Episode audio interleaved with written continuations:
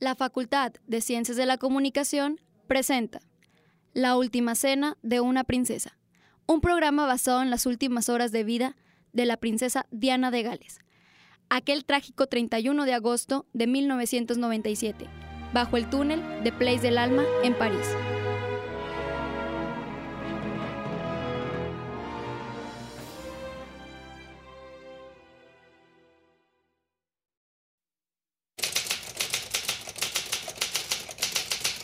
Desde las ventanas del segundo piso que daban sobre los campos elíseos, Dodi vio cómo se arruinaba su cuidadoso plan de llevar a Diana a cenar al restaurante Ches Benoit para celebrar su reciente compromiso. Mientras tanto, en la calle la cantidad de fotógrafos y reporteros que aguardaban a la pareja crecía cada momento. En ese mismo lugar se encontraban agentes del M16, la CIA y la inteligencia francesa. Al ver tal situación, Dodi canceló las reservaciones para ir a cenar y luego llamó al Ritz y avisó que él y Diana regresarían allá para comer.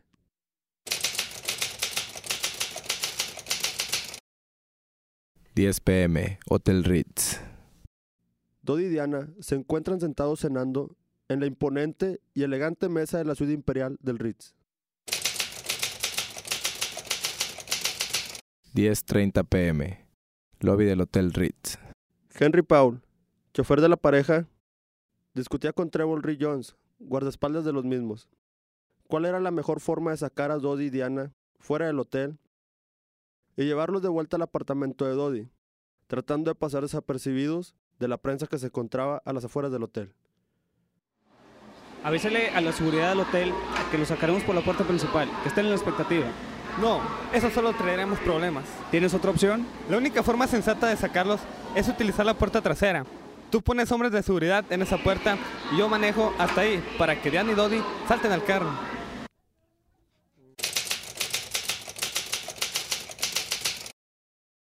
Cerca de la medianoche. Los elementos de seguridad del hotel trataban de distraer a la prensa en la puerta principal. En la multitud se encontraba un paparazzo llamado Romuald, la rata, quien se alejó y saltó hacia la vía secundaria que conducía a la puerta trasera del hotel. Detuvo su poderosa moto Honda en la boca de la calle.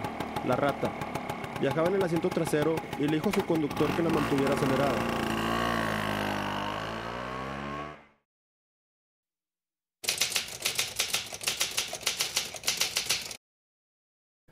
...12.18 AM... ...domingo... ...agosto 31... Dodi y Diana salen del ascensor del edificio y se encaminan a la entrada trasera. 12.20 AM. Henry Paul como conductor y Trevor Rick Jones como copiloto detienen el Mercedes en la puerta. Antes de que se percataran los fotógrafos, Diana y Dodi salieron a salvo en el asiento trasero del Mercedes. Vamos, vamos, síguelos.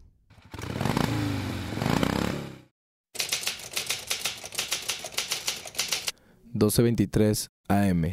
...el túnel de Place del Alma... El Mercedes se deslizaba a gran velocidad.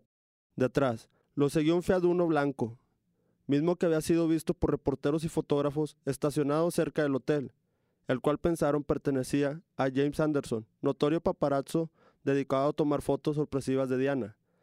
Pero después se sabría que Anderson se encontraba en casa con su esposa. ¿Cómo llegó el Fiat Uno blanco y quién lo conducía?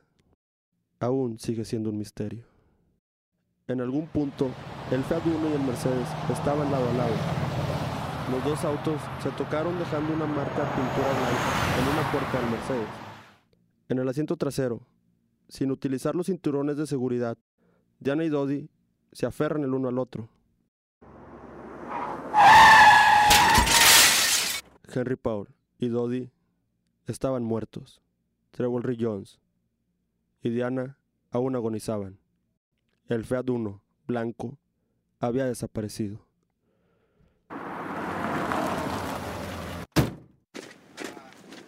¿Qué pasó aquí?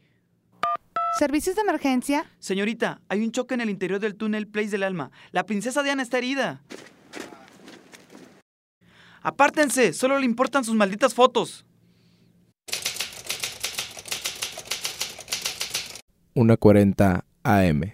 El primer carro de bomberos y las primeras unidades de emergencias llegaron al túnel para atender a los heridos. El doctor Miles recordaría después. La princesa estaba inconsciente, medio arrodillada, atrapada entre los asientos delantero y trasero, y con su cabeza entre los dos asientos de adelante.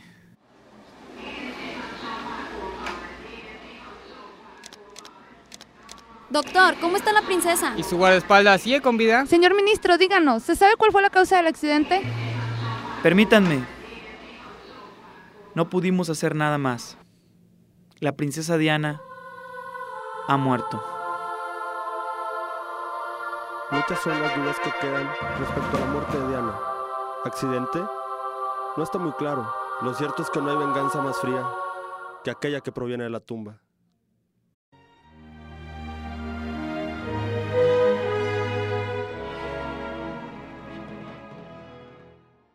La Facultad de Ciencias de la Comunicación les da las gracias por habernos acompañado en este programa titulado La Última Cena de una Princesa. Esperamos haya sido de su agrado.